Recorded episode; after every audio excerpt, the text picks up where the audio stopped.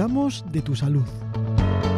Un programa semanal que te ayudará a llevar una vida más saludable y más feliz. Comenzamos. Hola Loreto, ¿qué tal? ¿Cómo estás? Hola Manu, muy bien. Aquí encantada de estar otro día más con vosotros. Bueno, un programita más interesante. En este tema yo controlo un poco menos, así que eres tú quien me va a educar a mí y al resto. Bueno, hoy vamos a tratar un tema del que ya hemos hablado puntualmente en algún programa, lo hemos mencionado, pero hoy le vamos a dar su tiempo y su explicación, porque es muy interesante y muy importante. Hoy vamos a hablar de la neuroplasticidad. Eso es, la neuroplasticidad, un concepto que existe desde no hace muchos años y, que ha cambiado la idea de lo que pasa en nuestro cerebro. Porque mm, antiguamente, yo por ejemplo cuando estudié en la facultad, eh, se nos enseñaba que las neuronas morían y ya no nacían más neuronas y cuando se atrofiaban no se regeneraban. Entonces se pensaba que el cerebro iba perdiendo sus eh, capacidades y no se podían recuperar. Desde hace unos años, eh, desde principios del siglo XX, se ha ido viendo que el cerebro, que eso no es real, ¿no? que el cerebro eh, tiene una capacidad de regeneración y una capacidad de que puedan formarse nuevas neuronas, que son las células nerviosas del cerebro y de esta manera poder recuperar eh, habilidades, capacidades, em, eh, mm, funciones que se han podido perder. Y esto es importantísimo a la hora de, poder eh, recuperar tras una lesión de un, por un accidente o una lesión por un ictus, un, un accidente cardiovascular o incluso por enfermedades degenerativas. Esta neuroplasticidad o plasticidad cerebral es la base de todo aquello que podemos avanzar en nuestra vida, aunque haya habido algún proceso por el que hayamos perdido esas funciones. Eso siempre son buenas noticias, el poder recuperar todas estas cosas, pero bueno, para saber un poco más sobre ello necesitamos saber cómo funciona el cerebro. Pues mira, el cerebro funciona de, es muy complejo. Eh, el cerebro es un órgano quizás el más complejo de, nuestro organismo y es el principal órgano del sistema nervioso. Se encarga de todas las funciones de nuestro organismo para lograr mantenernos con vida. Sin el cerebro no podemos vivir. Es el responsable de, que podamos eh, realizar tareas de nuestro día a día, de que podamos organizarnos, podamos concentrarnos, podamos aprender y a la vez es el responsable, una, hay una parte del sistema nervioso que se encarga de que nuestro cuerpo esté respirando, esté realizando sus funciones y nosotros no tenemos que dar órdenes al cerebro. Es de forma autónoma, el cerebro controla que nuestro organismo esté funcionando completamente para mantenerse con vida. Hay esas dos funciones, esas dos vertientes en el cerebro. Una que es eh, unas funciones que son las que se encargan de mantener el, cuerpo con vida, y otras funciones que son las que se eh, encargan de darnos la posibilidad de pensar, organizar, el cálculo matemático, el aprendizaje, la concentración, la memoria, pues toda esa parte que también la necesitamos en nuestra vida. Y esto lo hace a través de más de 100.000 millones de neuronas. Eh, nos permiten hablar, permite, también nos va a decir si estamos cansados, si tenemos sueños, si tenemos hambre, pues para mantener esas funciones del organismo. Y las células nerviosas y neuronas se comunican entre sí. Todo esto lo realizan a través de una comunicación que se produce de una neurona a otra y en reacción en cadena. El, eh, la, neurona tiene una cabeza y una cola, que termina en una son, que se comunica con la parte de la cabeza de la otra neurona a través de descargas eléctricas, a través de señales eléctricas, que se denomina sinapsis. Y ahí van conectándose y pasando, pasando toda esta información. La información de, em, pues el cuerpo necesita comer. Vale, pues se pasa la información de que hay que transmitir que hay que provocar esa sensación de hambre en el cuerpo. O la información de eh, hay que mantener una atención porque estás estudiando y necesitas memorizar. Todo eso son señales eléctricas que se van pasando de neurona en neurona. Y es un, pues como he dicho, es un sistema complejo. A la vez, eh, se van liberando sustancias en el cerebro, que son los neurotransmisores, que según el neurotransmisor que se libere, pues también se van a realizar unas funciones o se van a realizar otras. Y todo esto se van formando redes neuronales, en el que hay esta comunicación, este intercambio de sustancias, y estas neuronas y estas redes neuronales son las que son capaces de crearse, regenerarse, reestructurarse para eh, conseguir que, que esas habilidades que tiene el cerebro se den al 100% o se, se aumenten, ¿no? que se pueden ir aumentando y que cada vez sean mayores. O sea que el cerebro realmente es el organizador de nuestro cuerpo, ¿no? Es quien organiza todas las tareas y todas las cosas que se hacen. Sí, es el que manda las órdenes al resto del organismo para que el resto de nuestro nuestros órganos, nuestros sistemas realicen las funciones que tienen que realizar y el que manda también las órdenes para que nuestros brazos se muevan, nuestras piernas, realicemos los movimientos que eh, deseamos hacer en ese momento y las órdenes que van a llevar a que podamos pensar, hablar, podamos concentrarnos, como he dicho, y aprender. Y según la edad, eh, existen cambios en el cerebro, ¿no? Sí, es verdad que según cumplimos más años, pues se va, puede ir perdiendo esta capacidad de regeneración, de reestructuración. Pero el cerebro es como un, es como, hay que entrenarlo, ¿no? Es como los músculos. Eh, hay, cuanto más lo entrenas, más capacidad tienes de que haya esta neuroplasticidad. Si no lo utilizas, se atrofia.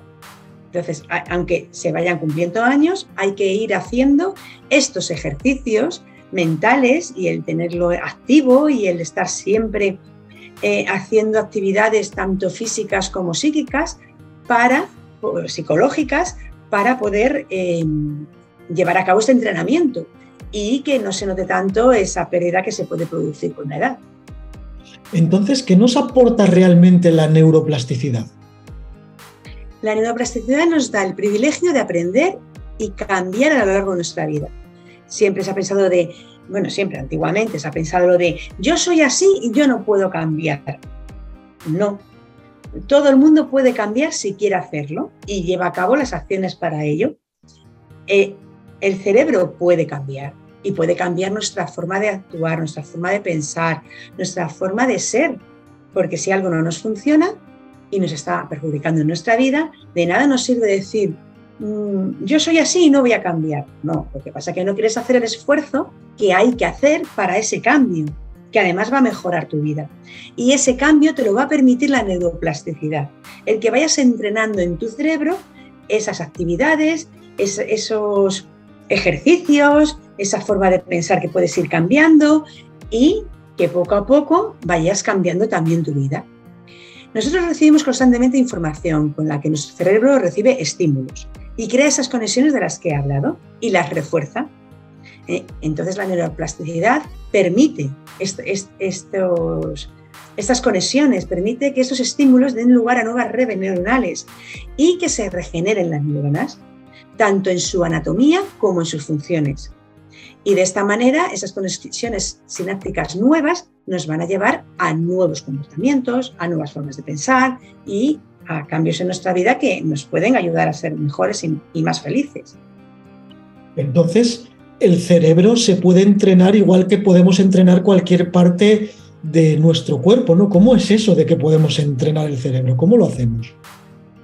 Pues eh, el, cerebro se puede entrenar como, con ejercicios, con, se puede estimular, por ejemplo, el simple hecho de hacer crucigramas, si es una persona que no tenga otras actividades mentales y que no trabaje eh, pues, con temas de, de crear mm, algunas eh, con creatividad, ¿no? O que ya entren en su cerebro porque su trabajo se lo requiera, ¿no? El uso del cerebro constantemente o de la memoria.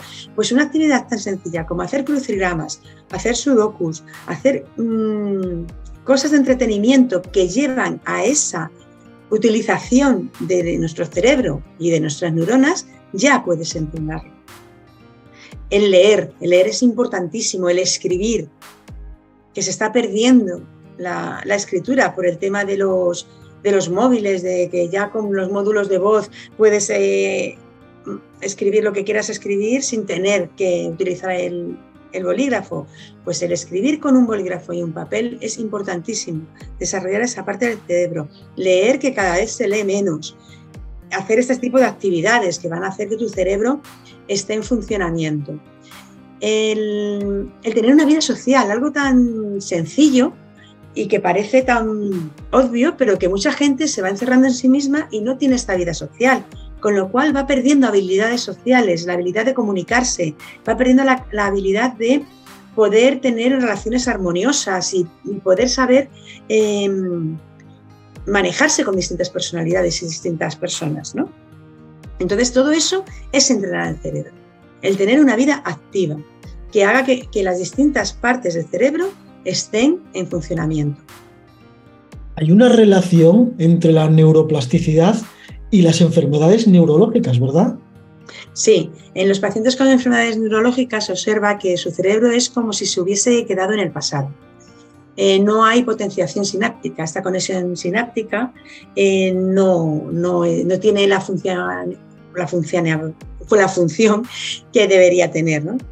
Y, y, recuerdan la información del pasado por las conexiones fuertes que tienen eh, que han creado en el pasado, pero la capacidad de crear nuevas conexiones eh, no, no está bien, no, no la tienen desarrollada.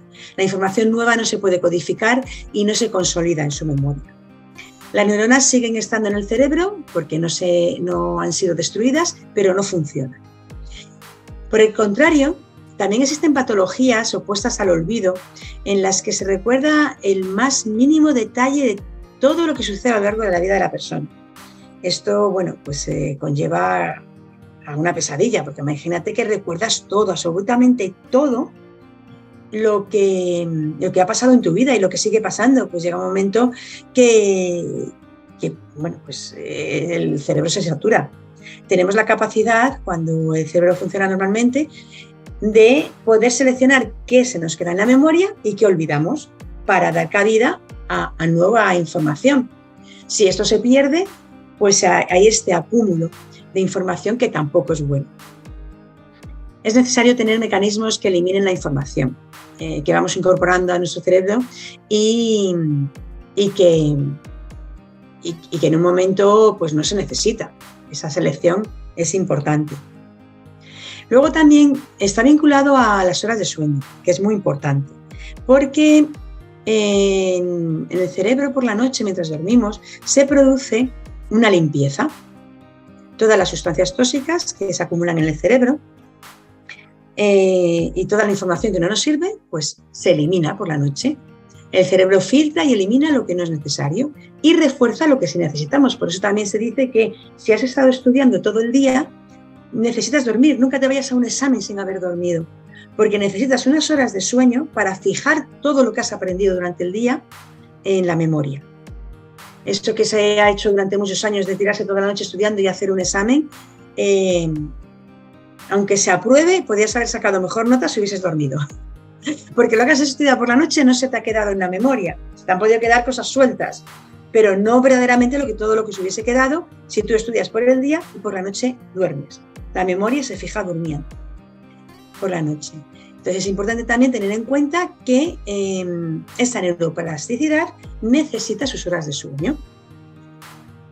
Eh, durante este sueño actúan unas neuronas que se llaman microglía o neuronas de glía. Y estas neuronas son las que se encargan de esa limpieza de tóxicos de lo que no sirve. ¿Qué pasa? Que si no dejamos que actúen estas neuronas, pues nuestro cerebro se va quemando y se va eh, llenando de tóxicos, que no se nota en el día a día, pero con los años se va notando. Y esta neuroplasticidad no se puede dar como debiera. Entonces hay una relación entre la neuroplasticidad, las enfermedades degenerativas, el, el descanso, enfermedades que pueden llevar, trastornos, que pueden llevar a alteraciones del funcionamiento normal del cerebro. Todo esto tiene que ver, ahora me viene así a la mente, las personas mayores cuando empiezan a contar cosas siempre del pasado, siempre historias que le ocurrieron hace muchísimos años. Bueno, hay personas que pueden hacer eso por nostalgia o porque ya, bueno, por la edad, pero no tiene que ver con que tenga, no necesariamente quiere decir que tengan una enfermedad degenerativa. Eh, mm, las enfermedades degenerativas como el Parkinson o el Alzheimer tienen, mm, tienen unos signos muy marcados, ¿no? Y es pues el que repiten mucho eh, lo mismo, no se acuerdan de que lo han, lo han contado ya, o eso, o recuerdan cosas de la infancia, pero no recuerdan cosas de ayer, de mm. un, de un presente más inmediato eh, o de un pasado más cercano. Lo que recuerdan es muchas cosas de la infancia y puede ser que sea del caso de eso, de que estén contando muchas cosas repetitivas del pasado, pero no necesariamente va vinculado el que cuenten cosas o anécdotas de su vida con una enfermedad degenerativa. Sí, bueno, yo me refería a eso, ¿no? Cuando esas personas mayores te cuentan hoy lo mismo, mañana lo mismo, y te están contando las mismas cosas sin saber que ya te lo contaron. Sí, o, aparte de que no recuerden eh, lo que han hecho en, los días más cercanos, eh, sí te repiten en, en un espacio muy corto de tiempo lo mismo. Es decir, ahora mismo te dicen algo eh, o te preguntan algo y a los 10 minutos, el cuarto de hora, media hora, vuelven a repetirlo. No recuerdan en ese corto tiempo que ya te lo han dicho. Mm. Y eso se repite, porque luego hay que tener en cuenta también que eh, si es una persona que, pero a veces de jóvenes también nos pasa, que en un momento mm. dado estamos con estrés, con muchas cosas y, y, bueno, pues preguntas algo, al rato lo vuelves a preguntar y dices, ay, sí, ya lo he preguntado, pero recuerdas que lo has preguntado. Es verdad, te lo he preguntado y me ha venido otra vez. Me lo has contestado y se me ha olvidado, pero lo recuerdas. Otra cosa es que no lo recordases. Eso, en el caso de pasar este tipo de síntomas y signos, hay que mm, consultar siempre al médico y decirlo. Y cuanto antes se detecte, mejor porque antes se puede poner tratamiento, porque pillado a tiempo se puede evitar que avancen. No tienen cura a día de hoy, pero se puede evitar el avance que bueno, en una, persona muy mayor pues ya no hay que preocuparse mucho porque es muy, muy mayor, ¿no? Pero si es joven, pues sí, ¿no? El decir, ¿por qué te ocurre esto? Sí, el Alzheimer puede aparecer a edades tempranas. No es, no es frecuente, pero ya hay, hay bastantes casos. en el conjunto es un porcentaje pequeño, pero hay casos en los que mm, aparece el Alzheimer a edades tempranas, que no es a edades de, de ya de personas mayores. Si a lo largo hay que tenerlo en cuenta. Si a lo largo de nuestra vida como adultos entrenamos el cerebro, como tú dices, ¿no? Como ejercicios matemáticos entretenidos, bueno, no sé, haciendo este tipo de entrenamientos, ¿podemos evitar eh, algunas de estas cosas o no? Sí, se pueden retrasar. Se pueden retrasar. A lo mejor hay casos en los que no se puede evitar porque es algo genético o, bueno, pues eh, la causa no, no es evitable. Pero en otros casos sí que se puede, si, te apareciese en la vida, pues se puede alargar eh, la etapa en la que avanzase, ¿no? Se puede retrasar, perdón, se puede retrasar el que aparezca y, bueno, una de las terapias que se realiza en personas que ya están diagnosticadas de esas enfermedades degenerativas es este entrenamiento a nivel muy básico pero eh, les viene muy bien en realizar, actividades de tipo manual, de tipo de memoria, de tipo, pues, a nivel a lo mejor de como lo haría un niño, pero ese entrenamiento del cerebro es parte de su terapia. Sí, es verdad que yo también veo ahora que cada día memorizamos menos cosas, ya no sabemos el teléfono de nuestros familiares porque está en la agenda, ya no escribimos como tú dices, ya no leemos en general tampoco. Y entonces esto haciéndolo desde jovencitos o jovencitas tiene un peligro muy importante, ¿no? Sí, tiene el peligro de que esas partes del cerebro no se van a desarrollar como debieran desarrollarse.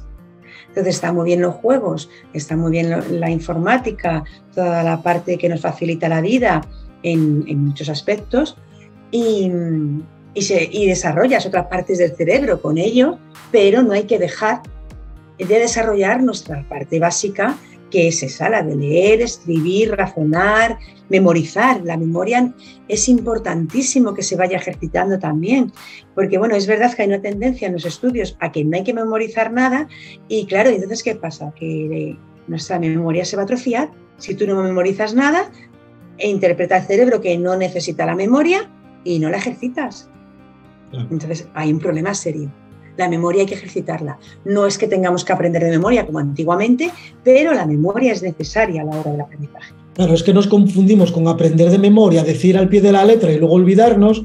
Ah, bueno, hay que memorizar y luego hay que comprender y luego, bueno, pues lo mismo que si vas a un supermercado, puedes memorizar cuánto vas gastando, según vas comprando, vas comprando, yo qué sé, que sean mil cosas. Sí. Son cosas sencillas del día a día que se pueden hacer. Pero ¿cuántas cosas nos hicieron aprender de memoria em, cuando éramos pequeños? Unas no nos han servido para nada, pero otras sí. A mí me aparecen de repente cosas que creía que había olvidado y, en un momento dado lo necesito y aparece como del baúl de los recuerdos, ¿no? Ahí, ahí va. Y esto yo creía que lo había olvidado, pero ahí está.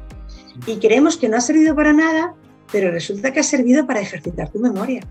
Es verdad, yo aún está ahí aún hoy en día recuerdo el teléfono fijo de mi madre de hace. Sí, sí, yo también. Y lo recuerdo. Y a lo mejor otros teléfonos del día a día que no utilizamos no los recuerdo. Sí, sí, porque los, ahora con los móviles pues no necesitamos aprendernos el teléfono. Claro. Pero, pero es verdad que, que, sí se debería hacer un esfuerzo, hombre, no para aprender a lo mejor el teléfono, como es necesario, pero sí por aprender eh, cosas que de memoria porque es eso, que al final la memoria está ahí para algo, no es un aspecto inútil de nuestro cerebro. Sí, aparte que bueno, mira, hablando de un número de teléfono, ¿por qué no vamos a aprendernos el número de teléfono de nuestra pareja, de nuestro tío, de quién, claro. ¿verdad? Imagínate, nos quedamos sin móvil y cómo le llamas si lo necesitas. Eso es, eso es. Yo lo hablo alguna vez con el tema de los mapas con mis hijos, ¿no? Porque no, ellos no han necesitado nunca un mapa físico. Y, entonces pues les digo, pero no, si tuvierais que utilizar un mapa no sabríais de para qué si está el GPS. Yo solo pongo el GPS y a mí me lleva donde yo quiero ir. Claro, pero ¿y si no hay cobertura a internet? ¿Y si no hay? O sea, nunca está de más aprender algo.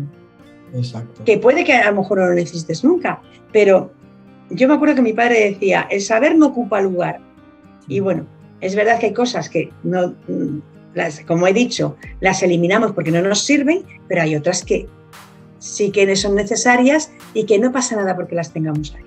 Exacto, sí. Como leer y escribir, que vale, no hace falta escribir porque tenemos ordenadores móviles, pero sí que hace falta. Sí, hace, falta. Hay una coordinación entre la escritura y el cerebro que hace falta para esa neuroplasticidad y ese desarrollo del cerebro. ¿Sería bueno hacer lo de escribir un diario todos los días? Bueno, a quien le gusta escribir un diario es un, es un tema muy interesante porque además te puede ir ayudando en tu desarrollo personal, ver cómo vas evolucionando. Luego, hay un ejercicio que a mí me gusta mucho y lo suelo poner eh, a mis pacientes en, las terapias y es lo que se llaman las páginas matutinas. Mm. Eh, en las páginas matutinas es levantarte por la mañana y escribir. Escribir lo que se te ocurra, lo que te venga a la cabeza. Durante una semana escribes, escribes, escribes y a la semana siguiente lees lo que has escrito. Y pueden aparecer cosas muy interesantes de tu inconsciente que ni siquiera sabía que tenías. Mira por dónde. ¿Ves? Es que al final...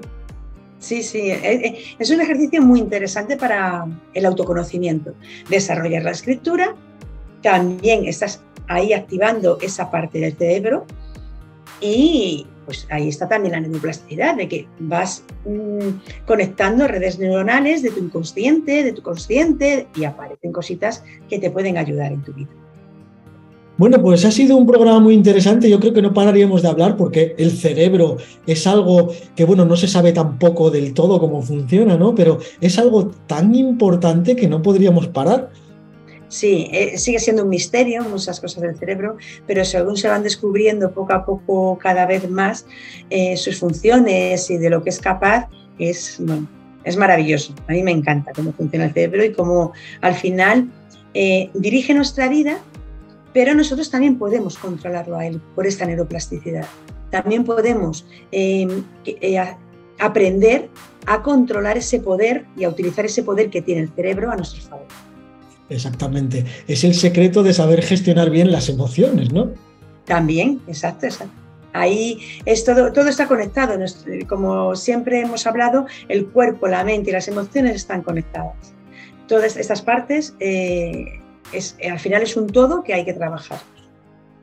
Bueno, Loreto, pues, ¿cómo podemos ponernos en contacto contigo para cualquier duda o sugerencia, bien de este programa o de cualquiera de los demás?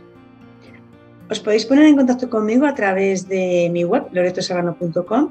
En la página de contacto hay un mail, hay un número de WhatsApp y también hay un formulario por el que podéis conectar. Para mí lo más rápido es el WhatsApp, que me podáis escribir por WhatsApp y yo os contesto.